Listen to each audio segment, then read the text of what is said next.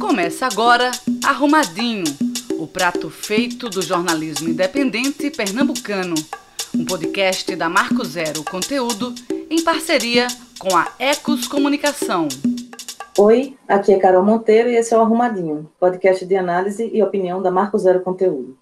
Hoje é dia 3 de setembro e eu, Lula Pinto e Laércio Portela queremos saber: o novo normal já chegou para você?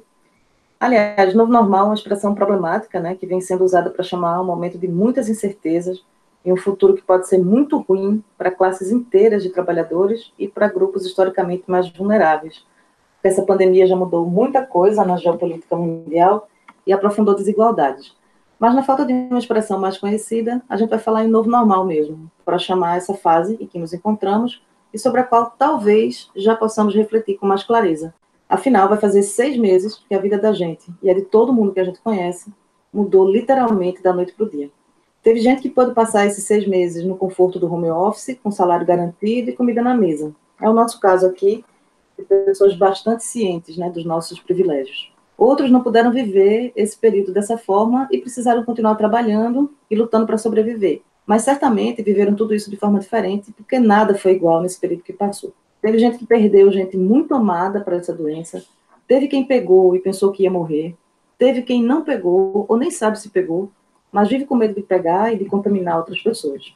Nesses seis meses, também teve gente que aproveitou bem o convívio familiar, resgatou laços desgastados ou teve mais tempo para ver os filhos crescerem, por exemplo. Por outro lado, teve gente que passou esse período no inferno, convivendo com o desamor e a violência dentro de casa, como é o caso das mulheres confinadas com seus agressores. As experiências foram muitas e certamente os aprendizados também. Mas será que a gente já consegue fazer esse balanço? É o que perguntamos à psicóloga e doutora em saúde coletiva, Edna Grande. Bem, chegou o momento do retorno, do tão esperado retorno. E aí eu sinto que é importante compartilhar algumas coisas, alguns pressupostos, marcações dessas lentes para a gente olhar para esse retorno. Primeiro é que todo, nem todo mundo volta nas mesmas condições materiais, emocionais. Segundo, como voltamos também tem muito a ver com o contexto no qual estamos inseridos, e com isso eu marco algo que estrutura a clínica que acredito. A subjetividade e os sofrimentos são históricos e estão politicamente posicionados. Mas sim, vamos voltar e me parece saudável nesse retorno levar na mochila o que se ganhou nesse processo. Os vínculos que foram aproximados, o olhar para si, que inevitavelmente viu mais coisas do que o comum. Fui presenteada por uma das pessoas que acompanham com a metáfora que fala do efeito lupa do isolamento social. Nesses meses, vivendo de forma tão diferente, vimos coisas que sempre estiveram por ali mas vimos agora de forma contundente e ampliada. E por isso a tarefa de voltar é tão árdua, porque a gente volta levando na mochila os ganhos e também a contundência do que a gente precisa olhar e transformar nessa vida. Talvez agora precisamente seja aquele tal momento de reinvenção.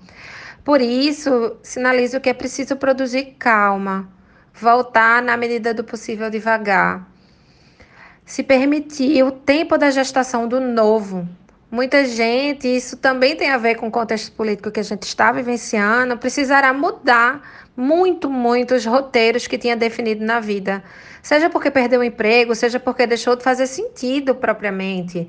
Mas é preciso ter calma para construir esse tempo de gestação. E lembrar que não há parto sem gestação, né? Mas bem, como produzir essa calma? Né? A seta do cuidado ainda me parece apontar a direção mais certeira. A proteção do que se conseguiu colocar nessa mochila também proteger os ganhos, usufruir disso. Quase como é quase como se a gente estivesse surfando na onda do que a gente conseguiu nesse processo como uma forma de se alimentar. Se alimentar para sentir, para se sentir propriamente em condições de produzir os novos roteiros. Muita gente me pergunta no consultório: para onde vou? O que faço agora? E eu sempre procuro substituir essa pergunta por outra, que entendo que é prévia e determinante. O que preciso fazer para me sentir fortalecida e ter mais condições de saber para onde ir? Se fosse falar de forma coletiva, em um olhar mais geral, diria que em alguma medida todos nós estamos vivendo isso. É um momento de reinvenção, sim, mas uma reinvenção que é pautada na construção de um novo eixo. Um eixo diferente, talvez, do eixo que nós tínhamos há um tempo, né? Lembrando que eixo é aquilo que a gente até sai dele, tá? Mas a gente entende que é um roteiro de volta, de voltar para a gente, para se sentir conectada, para se sentir inteira e seguir. Arrumadinho, seu prato feito de opinião e análise das notícias mais importantes da semana, pela equipe da Marco Zero Conteúdo.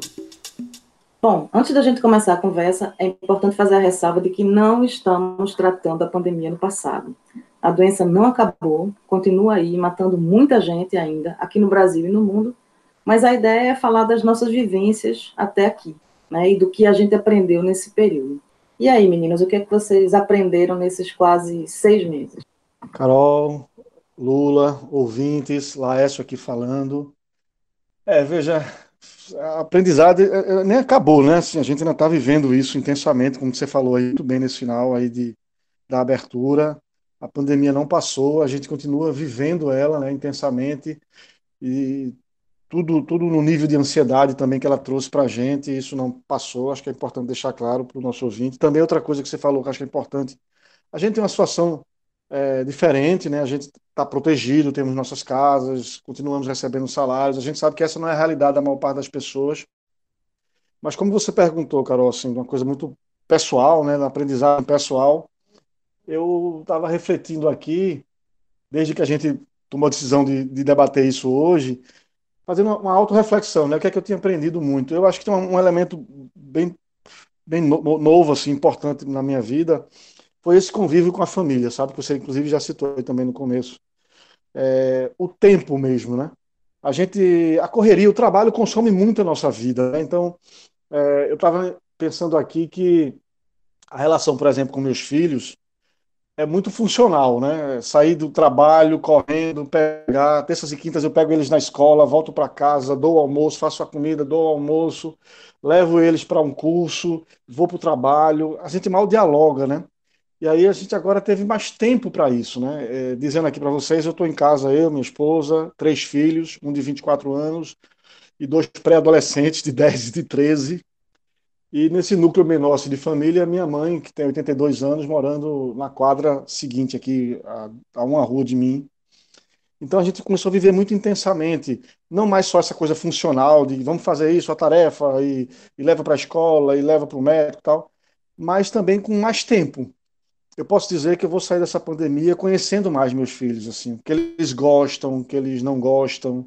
É, dificilmente eu tinha tempo para uma conversa furtiva, assim, tá os dois ou três ou quatro sentados no sofá sem ter o que fazer e conversar sobre coisas do cotidiano, o que um gosta, o que um está vivendo, a tristeza de um, ou a alegria de outro.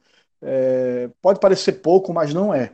É muito, sabe? É assim, é, eu tenho certeza que isso eu vou levar para o pós pandemia, né, entre aspas aí, que é esse essa, essa troca, esse conhecimento maior. E além, claro, das atividades, a, a, gente precisou negociar, né, várias atividades, dividir as atividades em casa. É, então, assim, os meninos lavam o banheiro, é, lavam prato também. E tudo isso também é uma construção de convencê-los e de que eles entenderem essa divisão do trabalho como é importante, né? É, também uma coisa, é, às vezes eu tô na, vou na sala e percebo que estão os, os, três lá conversando, né? O mais velho e os outros dois. Entender ali que é legal ter aquele momento deles e sair também um pouco para permitir que eles. Acho que essa relação entre os irmãos é, foi muito importante. Então, é, é, é esse convívio familiar, conhecer mais, olhar mais, e eu, eu quero levar isso para depois, sabe? Não me deixar ser consumido pelo, pelo mundo lá fora e perder essa, essa relação mais mais franca, mais aberta, com mais tempo para ouvir escutar os próprios filhos, a mulher e, e minha mãe também. É, e isso acho que é importante. E a outra coisa, assim, também faz parte desse processo. Eu, eu sempre fui uma pessoa que gostei muito do, do meu, meu, espaço, sabe, de um, de um certo silêncio. Está cada vez mais difícil, né? Silêncio na casa com, com duas crianças mas é, é, é, eu entendi como é importante também isso, sabe? Apesar dessa convivência mais próxima familiar, como é importante também a gente ter o nosso espaço, o nosso momento de, de nossa pequena solidão, assim, para a gente refletir, pensar, sem estar com a pressão de todo mundo. Eu também me permiti um pouquinho mais esses espaços, que às vezes a, o dia a dia do, da vida não permitia. Ter o espaço para leitura, ter o espaço para reflexão, para não fazer nada, estar sozinho também é importante para a gente se. um processo de autoconhecimento, né? Tem uma, tem uma coisa bacana, Laércio, que eu acho dessa relação com a casa, né, e com as pessoas e tal. Aqui eu percebi uma certa, assim, tornar solene alguns momentos, sabe? Tipo, o jantar da sexta-feira à noite, né, o almoço do sábado pela manhã. Isso que eram coisas que às vezes a gente resolvia, ah, vamos jantar não sei onde, ou então, ah, vamos é, pedir comida, não sei o quê. Isso virou uma coisa assim solene, né, bacana, você calcular e, enfim, imaginar a receita. Tem um, umas coisas assim de, de, pequenos rituais também, coisas que não eram ritualísticas, né? Mas que tanto tempo dentro de casa faz com que você termine valorizando, né? Isso acho que é muito bacana da convivência também. Agora, minha, minha experiência pessoal, assim, com a pandemia em particular, eu acho que foi como a de todo mundo, né? Assim, de, de altos e baixos, né? Eu perdi algumas pessoas queridas, poucas ainda bem, né? Tenho nesse momento a mãe de uma grande amiga de infância, e está lutando pela vida numa, numa UTI. Mas eu não tive a doença, as pessoas mais próximas, assim, entre familiares e amigos, também não tiveram, ou tiveram de forma leve, né? Mas eu acho que eu ainda vivo, assim, com medo de me contaminar e de contaminar as pessoas que convivem comigo, né? Meus pais, que são idosos, por exemplo. Então, eu não tenho me sentido confortável na rua. Tenho optado por seguir em casa, saindo para fazer, assim, o estritamente necessário, que, no meu entendimento, é ver os meus pais e os meus irmãos, porque chegou um momento em que essa distância, eu acho que eu passei quatro meses talvez sem vê-los, e eu acho que essa ausência estava fazendo mal para mim e para eles, então a gente passou a se ver com todos os cuidados, né, com a máscara, com o distanciamento e tal, e também saio muito pouco é, para levar minha cachorrinha para tomar banho, porque ela tem um temperamento um pouco difícil, e a gente termina não conseguindo fazer isso em casa. Mas, assim, essa sensação de insegurança na rua, porque a gente estava acostumado com a sensação de insegurança no Recife, particularmente, né? De ser assaltado em qualquer esquina. Mas agora eu sinto uma insegurança diferente, de que eu estou contaminada, eh, de que eu não posso pegar nisso. É uma sensação muito desagradável. Eu tenho medo que ela me acompanhe ainda por, por um tempo, né? Mas, por outro lado, esse medo é o que me faz estar mais atenta, usar máscara, ficar distante das pessoas, passar o em gel. Então, por enquanto, eu ainda prefiro assim, né? Tá me sentindo um pouco desconfortável e ao mesmo tempo atenta. Mas quando a gente pensou na proposta desse programa de refletir assim sobre o que a gente aprendeu, o que me veio à cabeça, eu acho que foi o que eu aprendi profissionalmente, né? Também parece pouca coisa, mas, por exemplo, o arrumadinho mesmo surgiu nessa, nessa pandemia. Né? A gente sempre falou de fazer podcast e tal, mas nunca parou para debater o formato, para gravar um piloto. E aí, logo nos primeiros dias da quarentena, a gente fez uma reunião, marcou a gravação do piloto e, sei lá, duas, três semanas depois, o Arrumadinho estava no ar. E aí, nesse período também, a Marco Zero se envolveu em pelo menos outros três grandes projetos, assim, um deles a gente vai falar ainda hoje nas dicas da quarentena, mas são projetos nacionais de parcerias com, com outras organizações, a gente fez coisas grandes, assim, com gente do Brasil todo, todo mundo em casa, e parece que havia um desejo entre todo mundo de fazer alguma coisa grandiosa pelo jornalismo, porque acho que ele se provou, né, capaz de realmente salvar vidas nessa pandemia. E também como professora, acho que eu tive alguns aprendizados, né, eu dou aula de, de jornalismo na Unicap, e eu acho que eu sou uma professora melhor, né, depois desse período. Por incrível que pareça, eu me sinto mais próxima dos meus alunos agora, dando aula remota. É, há seis meses, né, que quase seis meses, que a sala de aula é literalmente a sala da minha casa. Então, às vezes eu estou dando aula, e aí Pretinha, né, a cachorra começa a latir, a essa altura todo mundo já conhece Pretinha, aí pede para ver ela, eu viro o computador para mostrar ela pelo vídeo, fazem festa. Antes da aula começar, eu digo, peraí, gente, não tem gente aqui na sala, eu vou aqui passar um café e volto, e converso com eles sobre isso. Então, assim, no semestre passado, tanto os professores quanto os alunos né, foram pegos de surpresa com a suspensão das atividades, e aí foi muito assustador, e, e ter que dar aula com o mundo se acabando, em alguns momentos me dava a sensação de que a gente era aqueles músicos do Titanic, né, tocando enquanto o mundo, enquanto o navio afundava, mas agora a sensação que eu tenho, né, da minha relação com os alunos é que a gente passou por alguma coisa grande juntos, estamos passando, né, estamos superando isso juntos também. Não foi fácil, mas eu acho que a gente, enfim, passou a, a compartilhar mais como, como seres humanos, passou a ser uma troca mais, mais entre pessoas, né, do que necessariamente entre professor e aluno. E isso me aproximou mais, assim, deles. Agora, eu entendo que essa, essa sensação da sala de aula literalmente dentro de casa pode ser muito incômoda para para algumas pessoas assim que têm personalidades diferentes da minha ou que pensem diferente de mim, está tudo bem, assim, não estou defendendo esse modelo para sempre. E eu sei também que nada vai substituir a sensação da aula presencial, né, a troca olho no olho. Mas eu ao longo desse tempo assim fiz as pazes com esse formato e também quero levar os elementos dessa relação mais próxima com os alunos para a sala de aula física, né? Quando tudo isso passar. Então, assim, eu me sinto, me sinto mais humana e literalmente mais conectada com a minha carreira como jornalista, né, na, na Marco Zero e, e também como professora. Tu sentiu alguma coisa parecida, Lula? Com certeza, Carol. É, eu acho que o relato de vocês, e eu acho que o meu também, vai ressaltar essa alegoria que Edna mencionou na fala dela sobre o, a lupa sobre a vida, né?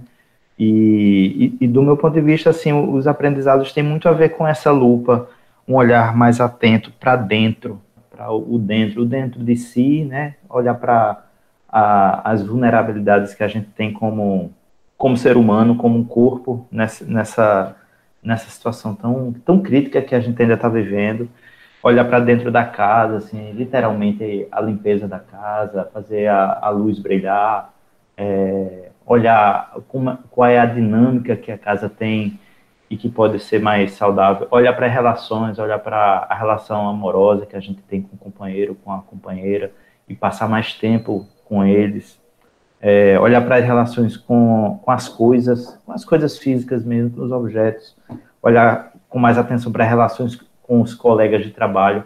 Isso tudo eu acho que me fez ter, ter um olhar, essa lupa que, que o paciente de Edna mencionou e que ela chamou para a alegoria dela, como uma, uma, uma porta para a percepção de vulnerabilidades, mas também de forças, né?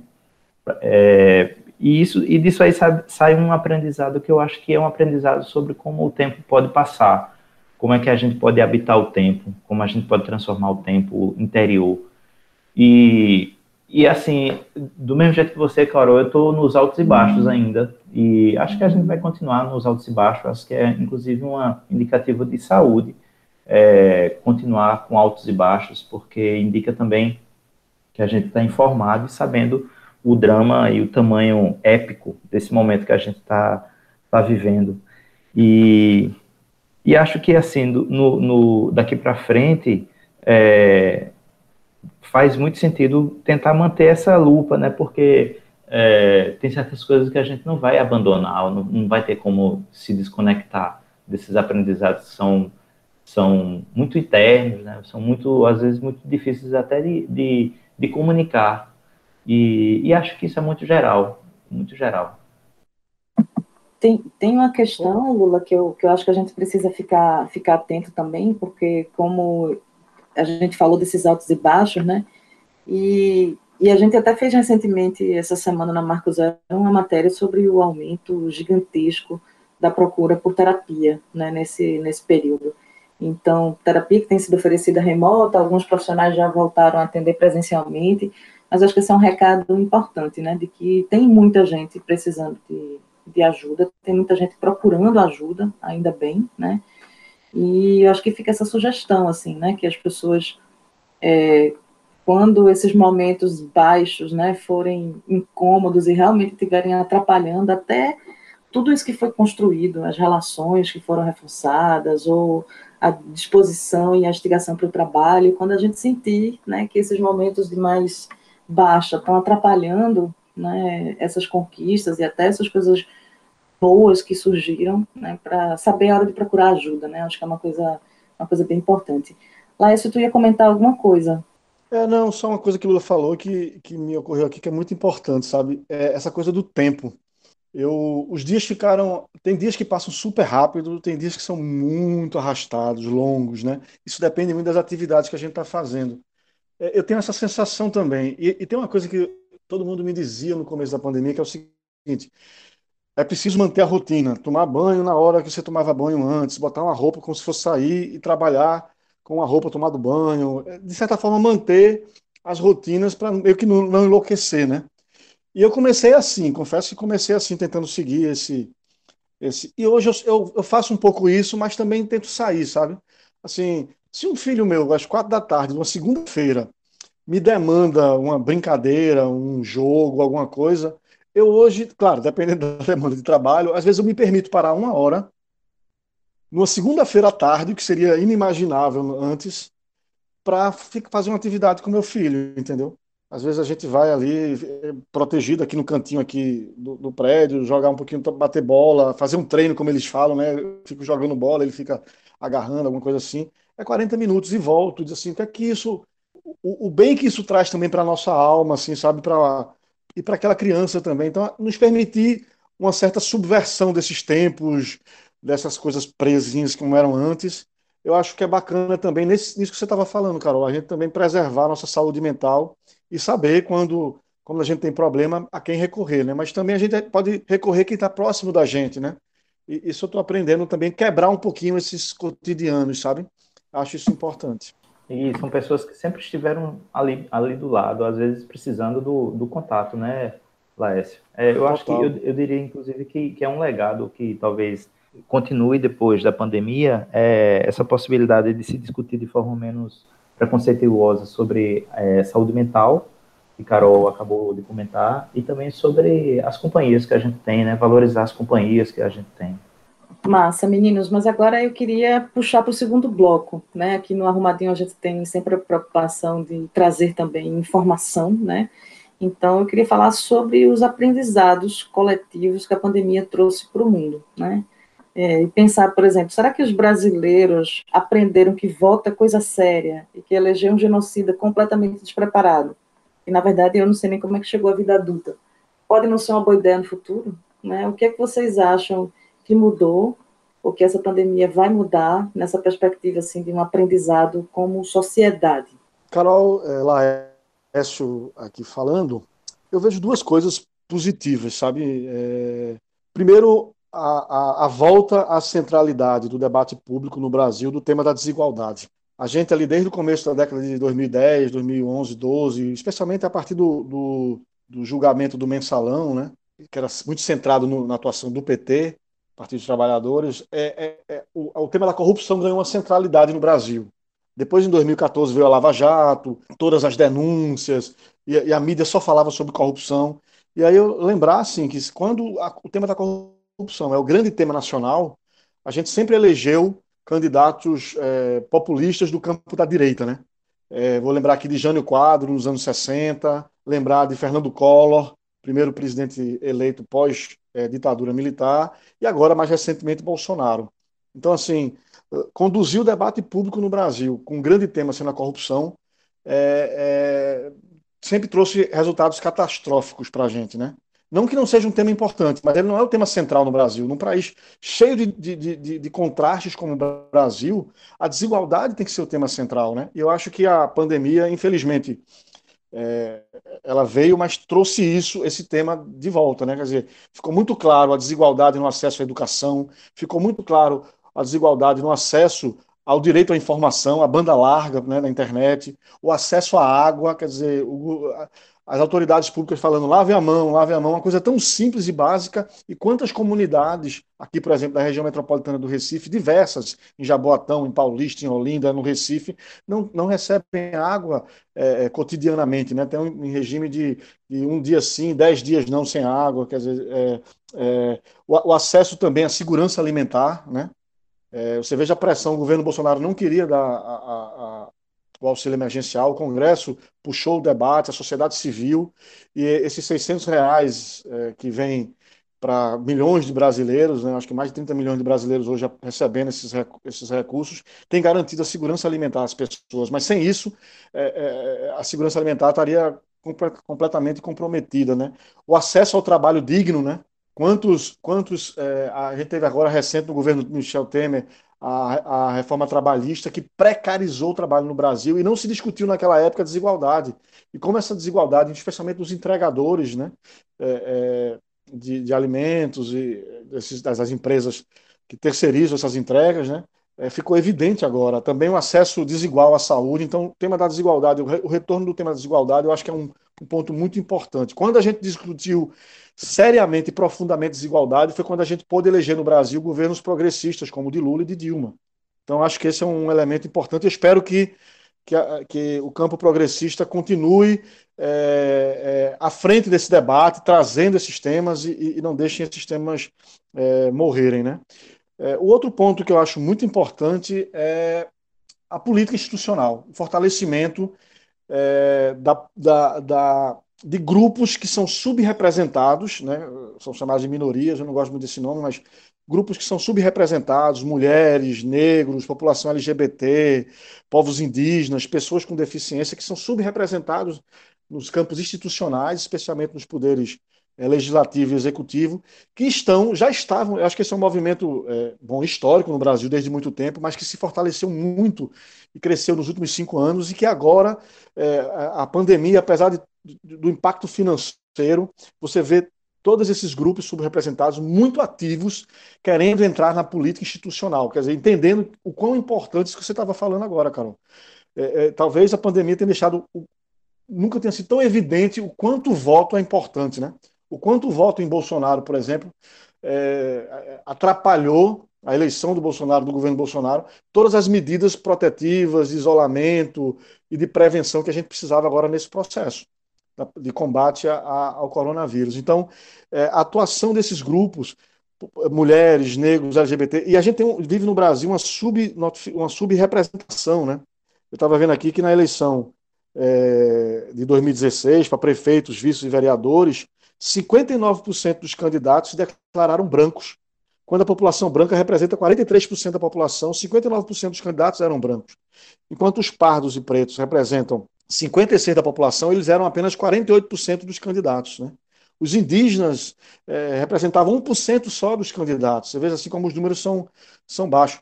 62% dos prefeitos que foram eleitos foram homens brancos, quando os homens brancos representam apenas 20% da população. E eles têm uma representação três vezes maior como prefeitos. Né? É, é, as mulheres pretas, que representam 5% da população, foram eleitas 0,2% para prefeitas e 0,6% para vereadoras. Isso demonstrando um racismo estrutural muito forte. E aí você vê é, é, as candidaturas é, feministas, é, aquelas também impulsionadas pelos movimentos antirracistas, crescendo muito agora. Eu peguei dois dados aqui para dar para vocês. Um é de que, de 2018, comparando com 2014, as candidaturas indígenas cresceram 56%. Aqui nós estamos falando para governador, deputado estadual, deputado federal, né? Eram, foram 85 candidatos indígenas em, em 2014 e saltou para 133 em 2018. E a expectativa é que isso até dobre agora, né? É, as candidaturas, por exemplo, eu estava vendo aqui um balanço da Aliança Nacional LGBTI+, existe, foram, foram 215 candidaturas a prefeito e vereador em 2016 do campo LGBTI+, é, não só candidatos LGBT, mas que também defendem as bandeiras, né? e isso cresceu de 215 e agora, nesse momento, são 411 pré-candidaturas no Brasil do campo LGBT defendendo as bandeiras. Então, o quanto isso é importante, né? Também o crescimento das, das, das, das candidaturas coletivas do campo progressista, né? A gente tem exemplos aqui em Pernambuco das juntas na Assembleia Legislativa, a bancada que agora chama Mandato Ativista em São Paulo, é, eleitas para a Assembleia Legislativa, que agora desse grupo da bancada é, da Mandato Ativista, que entrou na Assembleia Legislativa no ano passado, é, eu acho que seis ou sete integrantes, ou mais até do que isso, entraram na Assembleia Legislativa e agora quatro vão se candidatar à Câmara Municipal de São Paulo, né? onde você tem, veja, 17, dos 55 vereadores, só 17% são mulheres. E aí você tem é, é, duas mulheres da bancada ativista se candidatando à, à, Câmara Municipal de São Paulo. A gente também, a, a, o caso das muitas, né, em Minas Gerais, que tem hoje representação na Câmara Municipal, na Assembleia Estadual, na Câmara Federal, e vão disputar de novo, vão disputar mais cargos, são candidatas à reeleição, e vários mandatos coletivos também surgindo, né? o primeiro foi lá em Valparaíso, no interior do Goiás, em 2016. Então, é, eu acho que essa busca pela o entendimento da importância do voto e da luta no campo da sociedade civil, mas também no campo institucional, sabe? E essas, esses grupos subrepresentados se organizando, se fortalecendo para disputar esse espaço. Eu acho que é algo muito promissor e que pode fazer sim a diferença em 2022. Fico muito feliz. Esses dois pontos. O debate da desigualdade ter voltado à centralidade do debate público nacional, a questão da desigualdade, e o fortalecimento dessas candidaturas e desses projetos coletivos é, mais plurais e diversos, disputando os espaços institucionais de poder. Muito bom. E você, Lula, o que é que acha que a sociedade teve a oportunidade de, de aprender agora com esse momento? Bom, Carol, eu estava vendo que, estou achando que é muito interessante que o, a, a, discussão sobre a saúde pública no Brasil tenha ganho ainda mais evidência e relevância, a, além do que já tinha, né? porque o Sistema Único de Saúde tem sido um protagonista importantíssimo para segurar a onda, principalmente das, das populações periféricas. Eu estava vendo que os dados do investimento público do Brasil na saúde são muito baixos. O Brasil investe 9,2% somente do PIB em saúde, e desses, 4% somente do PIB é dinheiro público.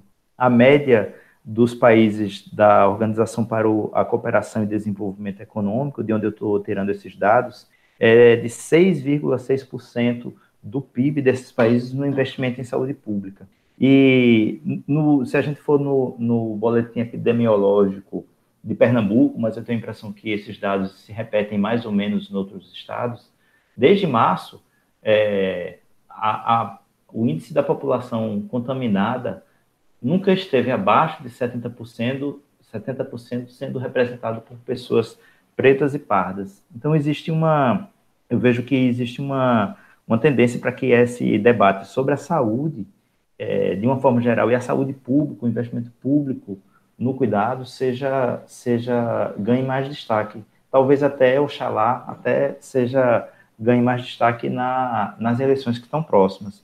E um outro aspecto que eu acho que que é de um aprendizado importantíssimo, que, que eu, eu torço para que também esteja presente nas discussões nas, nas próximas eleições, é a importância da gente ter um Estado, né, um Estado que, que, que atue na sociedade, que tenha intervenção na sociedade, que, tenha, que seja um protagonista do reequilíbrio das desigualdades, né, que, que minimize as desigualdades, porque é, esse é um dos papéis importantes da, da retomada e da, do entendimento que, que um Estado, em um país é, periférico como o Brasil, submetido a uma série de desigualdades estruturais, precisa ter. Então, são essas duas coisas que eu, que eu ressalto e espero que tenha mais distância, destacamento nos próximos meses. Uhum. Muito bem. Eu, eu pensei nessa perspectiva do aprendizado coletivo, eu pensei que eu espero que a sociedade valorize ainda mais o trabalho do jornalista e também da comunicação popular, né? Eu falei um pouco disso já no bloco anterior, dos meus aprendizados individuais como jornalista, de estar me sentindo assim mais instigada, porque acho que a nossa atividade sai, sai fortalecida. Mas é, peguei alguns dados também, um estudo global divulgado pela, pela agência Endelman mostrou que, em meio à pandemia de coronavírus, a imprensa apareceu como a fonte de informação mais confiável para 64% das pessoas entrevistadas. Né? Essa foi uma pesquisa realizada com 10 mil pessoas em vários países, África do Sul, Alemanha, Brasil, Canadá, Coreia do Sul, Estados Unidos, França, Itália, Japão, por aí vai, é, e mostrou que 64% das pessoas apontaram a imprensa como uma fonte mais confiável de, de informação. E a gente sabe, sabe né, que antes dessa crise, principalmente, é, havia uma tendência de baixa credibilidade do jornalismo e de outras fontes de conhecimento também, como a ciência, né, que eu acho que é outra forma de apreensão do conhecimento, da realidade, que sai fortalecida porque as pessoas estão entendendo, até passaram a entender um pouco melhor né, os processos de, de construção de conhecimento da ciência, é, como é que se faz uma vacina, como é que a ciência investiga uh, uma doença nova, né, completamente nova. Então, acho que a ciência sai muito fortalecida desse desse processo e o jornalismo e a comunicação popular também. Né? Nessa pesquisa global que eu estava citando, vou fazer só uma ressalva assim, um pouco negativa, é que para os brasileiros, os 64% não são da imprensa de uma forma tradicional, eles apontaram é, como a fonte mais confiável as redes sociais. Isso aí é um perigo muito grande, né? É, então, eu não sei se esse aprendizado da credibilidade do, da imprensa chegou aqui pelo Brasil, não. Mas é uma expectativa, né? Vamos apostar. E eu acho também que mais importante do que, ou tão importante, né, quanto valorizar o trabalho do jornalismo, assim, aquele que se diz ou se acha profissional, é também é, celebrar, assim, a atuação de coletivos de comunicação popular, né? Muitos deles conduzidos por jovens que levaram informação de qualidade e orientações coerentes, né, com as recomendações das autoridades mundiais de saúde para as comunidades e evitaram um massacre de proporções ainda maiores, né? A gente já passou aí dos 120 mil mortos no Brasil, mas eu acho que essa quantidade seria muito maior se não tivesse sido feito esse trabalho de, de comunicação popular é, para reforçar o discurso pelo distanciamento social, pelo uso da máscara, pelas medidas né, protetivas, e se essas pessoas tivessem ficado a mercê do que o discurso de Bolsonaro né, do governo federal propunha, eles estariam realmente, a gente estaria vivendo uma situação ainda mais caótica. Né? Lembrando que o Ministério da Saúde, por exemplo, não fez sequer uma campanha né, pelo uso da máscara ou defendendo o distanciamento social, muito pelo contrário, né? as falas eram sempre no sentido de, de minimizar, é, principalmente de Bolsonaro e seus filhos e seguidores assim mais próximos, de minimizar essas medidas, né, ridicularizar e tudo mais. E aí com o alerta também de que essa rede, ela vai ser, continua sendo necessária, porque como a gente já disse aqui várias vezes, a pandemia não acabou, é, e vai ser ainda mais necessária daqui a pouco, quando sair a vacina, porque Ontem, né, Bolsonaro já começou a sua campanha de desinformação, questionando a importância e a relevância da vacina. Ou seja, esse pesadelo da desinformação promovida pelo próprio governo brasileiro deve continuar e a gente vai precisar muito da ciência, né, do jornalismo e dessa comunicação popular feita nas comunidades mais periféricas. Então, também espero que essa seja uma sejam potências e sejam forças que se mostrem é, ainda mais né, relevantes nesse contexto em que a gente se encontra hoje. E com isso a gente vai encerrando o segundo bloco e chegando nas famosas dicas da quarentena desse arrumadinho. Vem aí, as dicas da quarentena.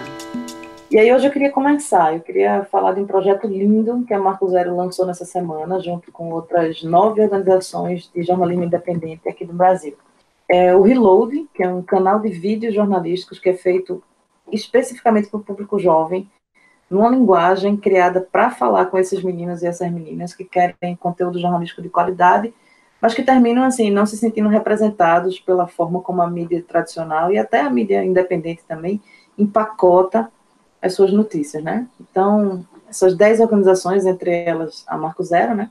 A gente se juntou Primeiro fizemos uma pesquisa de amplitude nacional, isso é muito bacana, é um diferencial muito importante do Reload. A gente fez uma pesquisa quantitativa, qualitativa, depois fizemos workshops com jovens criadores de conteúdo para a gente aprender com eles, para entender como os jovens consomem conteúdo. E criamos uma redação colaborativa que além de representantes de todas essas organizações, tem 12 jovens também apresentadores e apresentadoras de todas as partes do Brasil, vários sotaques, várias, é, várias culturas, vocês vão ver isso na, nos rostinhos né, do, dos apresentadores e das apresentadoras do Reload, e o que eles fazem é pegar o conteúdo que a Marco Zero, a Ponte, a Pública, a Lupa, a Colabora, Congresso em Foco são 10, pegam conteúdo que a gente produz e fazem uma espécie de remixagem, assim. Eles ressignificam, reinterpretam esses conteúdos e apresentam a mesma informação, só que com uma nova roupagem. É uma ideia bem inovadora, bem instigante também. Esse conteúdo vai circular no YouTube, já está circulando, na verdade, né? A gente lançou agora terça-feira, dia 1 no YouTube e no Instagram. Né? E aí basta ir lá, ou no YouTube ou no Instagram, e procurar por canal Reload é, compartilhar, se inscrever, curtir, comentar e tal. E mesmo se você já passou dos 40, como é o caso da gente aqui na Marco Zero, eu acho que vale a pena dar uma, dar uma conferida e entender né, como é que está sendo feito esse jornalismo por e para esse público mais jovem. Então, minha dica dessa semana é o canal Reload. Muito massa, Carol, muito massa. Essa é uma experiência que eu também indico a todos. Está sendo massa para a gente viver isso, né, dentro da Marco Zero, e, e acho que para, especialmente para os jovens, vai ser é, muito instigante. É muito massa ver as matérias que a gente produz serem reconstruídas, né, numa linguagem mais, mais direta, mais jovem. Muito legal mesmo, muito, muito legal. Eu endosso a dica de, de Carol. A minha é, eu vou, eu vou, eu tinha falado aqui no, no, segundo bloco sobre a participação de grupos subrepresentados na política institucional, quanto é importante. Eu queria é, divulgar aqui, né, e, e, dar a dica aí do, do, de um projeto chamado Meu Voto Será Feminista. Você conhece o projeto e vai ter acesso a todas as informações no site meuvotoserafeminista.com.br. É um projeto que começou lá na última eleição, em 2018. E o objetivo desse, eles, é, as, as organizadoras, elas montam um mosaico com as candidatas feministas no Brasil todo, né? Agora, no momento, as pré-candidatas, já tem lá mais de 100. E o objetivo desse mosaico, você entrando lá, isso é que é bacana, você vai ter acesso a todas essas candidaturas, pode procurar candidatas da sua cidade, né? Para conhecer melhor quais são as candidatas que defendem as, as causas e as bandeiras feministas. É, ou, se você for pré-candidata, ir lá e se inscrever, né? O objetivo do mosaico é visibilizar essas pré-candidaturas de mulheres, fortalecendo é, as campanhas delas né, e disseminando os projetos políticos que encampam, buscando aí reverter o quadro de subrepresentação que eu tinha falado aí no primeiro, no segundo bloco nosso, né, e ampliar a diversidade das mulheres no poder e favorecendo a chegada mais qualificada também nessa, nesses espaços institucionais, né cada pré-candidata que entrega esse mosaico, né, lá tem a foto, um, um histórico da candidatura e as causas que ela defende, cada pré-candidata, para entrar no mosaico, precisa assinar uma carta compromisso do projeto. Meu voto será feminista. Que nessa carta compromisso estão lá os valores feministas, como lutar pela paridade de raça e gênero na política, criar uma agenda antirracista, montar uma gestão plural e inclusiva, lutar pelos direitos sexuais e reprodutivos das mulheres, pelo aborto legal, seguro e gratuito, entre outros diversos temas, né? É, é, essa coisa do aborto, eu acho que é, uma, é um, talvez um grande exemplo, um importante exemplo no campo progressista, o quão importante a gente votar e eleger mulheres feministas, né? Às vezes você tem candidatos, homens, ou até mulheres também, que são a favor da, do aborto legal, mas não tem coragem de encampar essas, de defender publicamente no processo eleitoral a bandeira, por exemplo, e a defesa do aborto legal. Né? E essas candidaturas feministas não têm esse receio, elas se, elas se constituem e, e, e, se organizam a partir dessas pautas. Né? Então, elas defendem publicamente essas pautas. Isso é muito importante, porque quem defende publicamente essas pautas no processo eleitoral vai defendê-las quando chegar lá. Né? E aí, só para finalizar, assim, o mosaico. É, em 2018, quando ele foi montado, tinha, teve 20, 96 candidatas de seis partidos: PSOL, PT, PCdoB, PCB, PSB e Rede, e 16 estados. E como eu falei, já nesse ano já são mais de 100 pré-candidatas inscritas. Eu dou essa dica. Quem é pré-candidata, vai lá, lê a carta compromisso e se tiver de acordo, assina e, e entra no mosaico. E quem quer votar em candidatas feministas, eu indico. Meu voto será feminista.com.br. Muito bom. Então, Laércio endossou a minha dica do, do Reload, eu vou endossar a dica dele, porque, obviamente, né, que o meu voto também será feminista. E você, Lula, qual é a sua, sua dica da quarentena? Eu endosso as duas sugestões que vocês deram agora, completamente. E, e queria, queria sugerir ao, aos ouvintes aí é, prestar atenção num episódio novo do, do Benzina, que é um outro podcast que tem uma característica bem diferente do que a gente faz aqui e está disponível nas principais redes. O, o, o, podcast se chama Benzina. E esse episódio novo, que saiu, foi publicado essa semana já, ele é dedicado a Omolu e Nanã.